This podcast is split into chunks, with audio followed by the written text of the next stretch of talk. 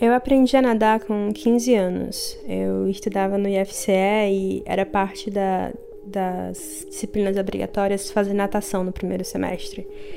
E aí foi lá que eu aprendi a pular na piscina. E parte da avaliação era pular na piscina. E aí eu aprendi a pular na piscina e eu pulei. E eu sabia que não doía, eu sabia que não machucava. Mas eu desenvolvi um medo irracional de pular na piscina. Então toda vez que eu penso muito sobre pular na piscina, eu não consigo pular na piscina. Isso tudo é pra dizer que eu tô aqui pensando muito sobre esse novo episódio e eu tô com medo de não conseguir fazer de tanto que eu vou pensar. É... Então por isso que ele vai ser assim, meio que Vamos ver no que é que dá. Então, eu queria dizer: Oi, esse é o terceiro episódio do Tua Ideia para Fora e eu sou a Mauani. O Tua Ideia para Fora, semana passada eu falei que ele era um podcast que tinha como intenção revirar os meus cadernos e etc. Mas eu queria pedir desculpas, porque isso aqui não é um podcast. Isso aqui é um blog sonoro.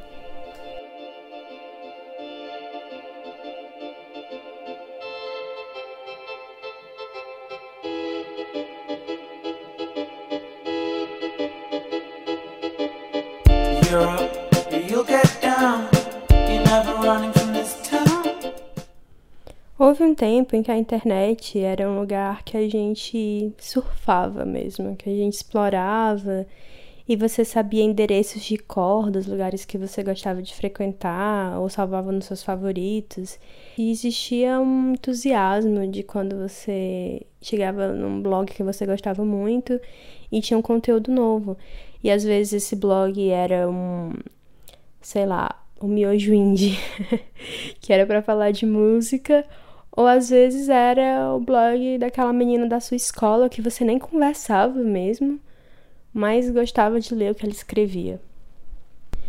Eu ando muito saudosa dos blogs e eu acho que eu não sou a única e que existe um movimento pela volta desses espaços na internet nos quais a gente podia se dedicar com mais calma e mais intenção àquele conteúdo e às vezes a gente podia dividir uma coisa cotidiana, às vezes era sobre algo que você leu ou algum outro link para coisas que você encontrou pela internet. E eu percebo que isso se manifesta pelo aumento de newsletters. Eu acho que é exatamente uma volta desse formato de escrita e eu, particularmente, tenho assinado várias. Uma das news que eu assino é a do Alexandre Matias, do Trabalho Sujo, e uma parte da, da newsletter dele me tocou muito e eu vou dividir aqui com vocês. Por mais que eu faça sozinho, nunca estou só porque há quem me leia e agora quem me assista. Só esse pequeno processo que me envolve contigo no exato momento em que você dedica seu tempo para ler o que escrevi já lhe torna parte da minha biografia e vice-versa. Dividimos a história nesse momento. Não sou um poeta que escreve para tirar as dores e os amores do peito. Escrevo para ser lido, mesmo que seja por um único outro leitor. Eu gostei principalmente dessa parte que ele fala nem que seja para ser lido por um único outro leitor. Porque nesses tempos de rede social, que parece que o que vale são os números e que agora 30 pessoas parece muito pouco, e eu acho que essa para mim é também a relação que eu quero desenvolver de novo com a internet e com esse espaço que está aqui.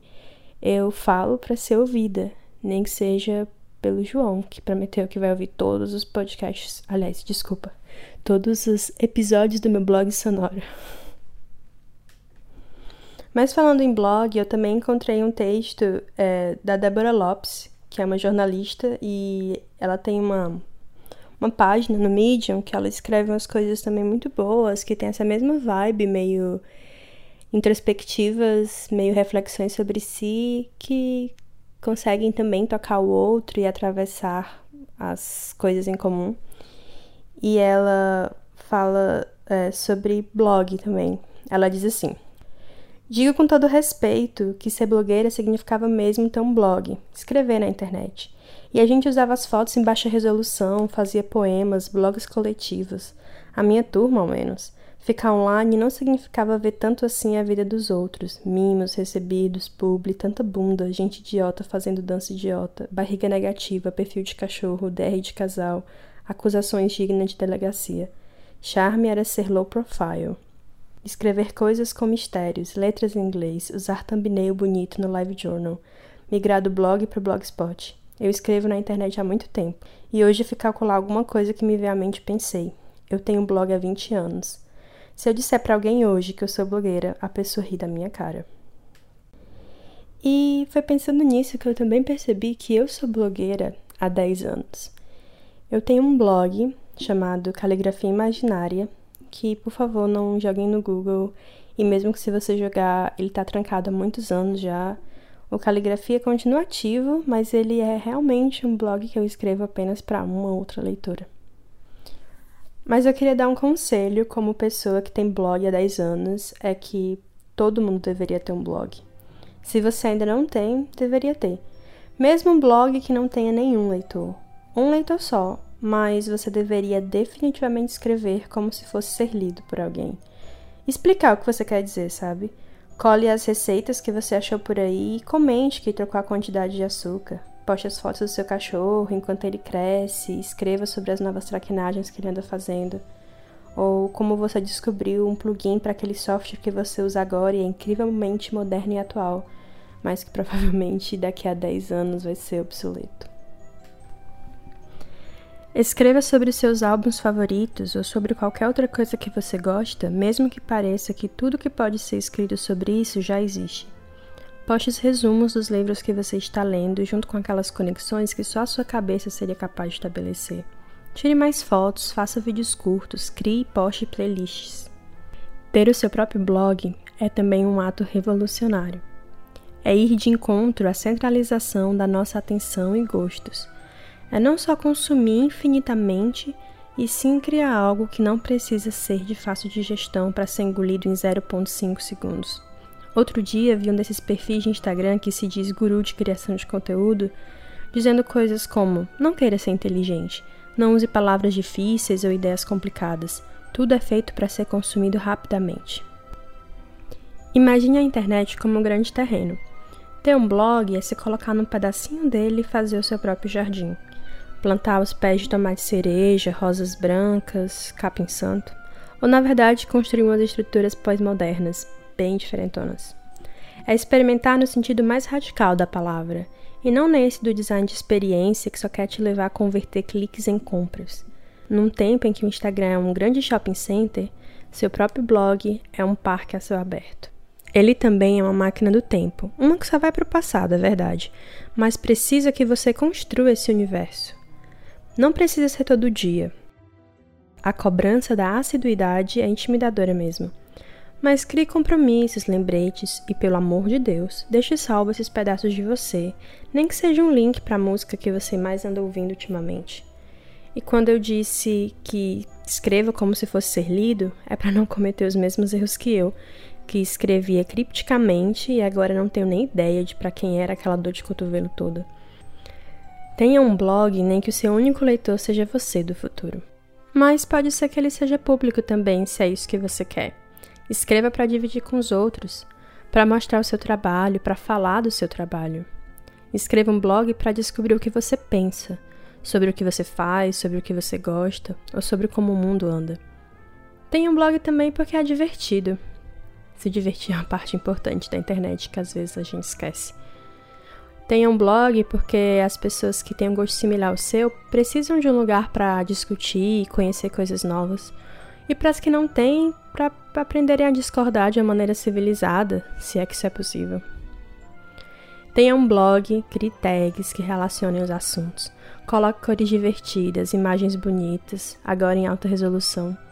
Mas também leia o blog dos outros, de gente que você conhece e também de gente que você nunca viu. Comente, Link o blog deles na lista de recomendação do seu. Visite-os por hábito e não porque apareceu na sua timeline. Tenha um blog para salvar a internet.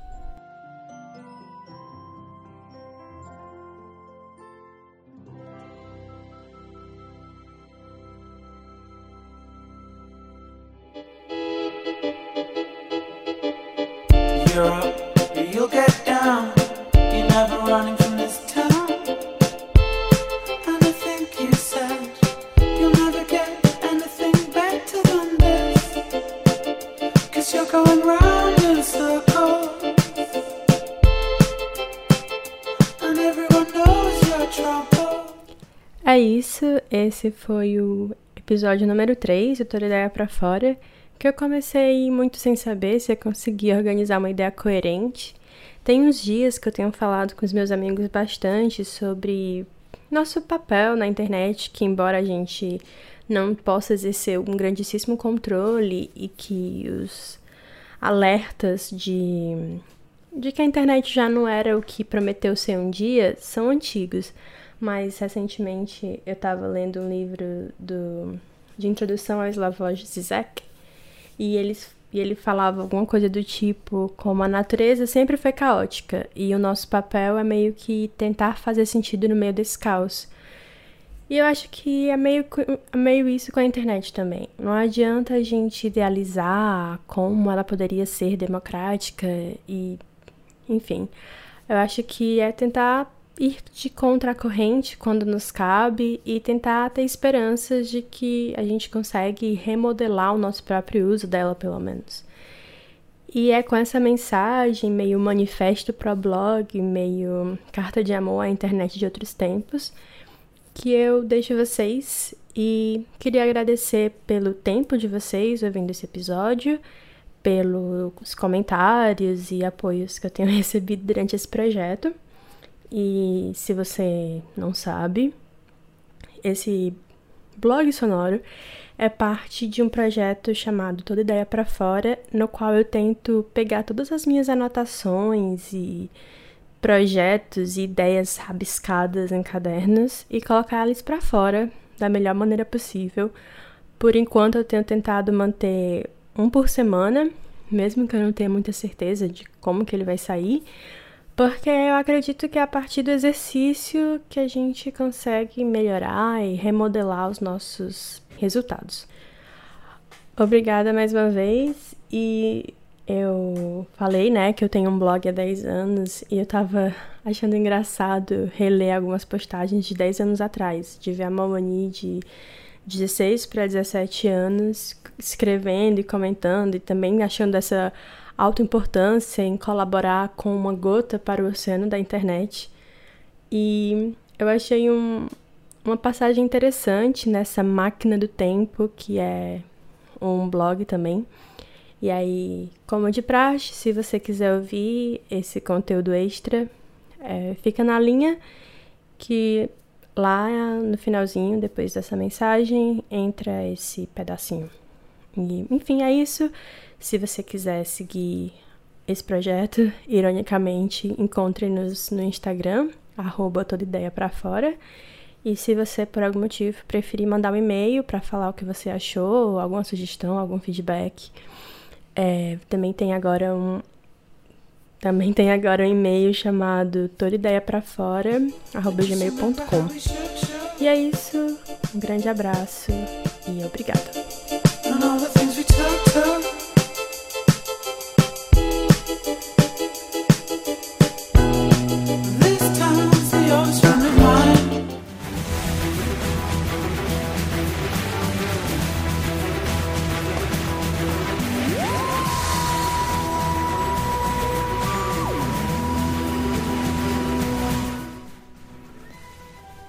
Eu abro o meu blog e aí tem arquivos do blog, dividido por ano, dividido por mês. Então eu vou para 2010, clico em setembro. Eu clico numa postagem chamada Porque quando não tenho nada para falar, eu falo mesmo assim. Que 10 anos nada mudou. Então, esse aqui é o post que saiu no sábado, 11 de setembro de 2010. Porque quando eu não tenho nada para falar, eu falo mesmo assim. Então, eu estava muito cansada de todo o meu egocentrismo e de apresentar e representar todos esses eus que eu venho sendo. Resolvi fazer algo mais cotidiano, digamos assim. Baixa de densidade, vamos à superfície do corriqueiro.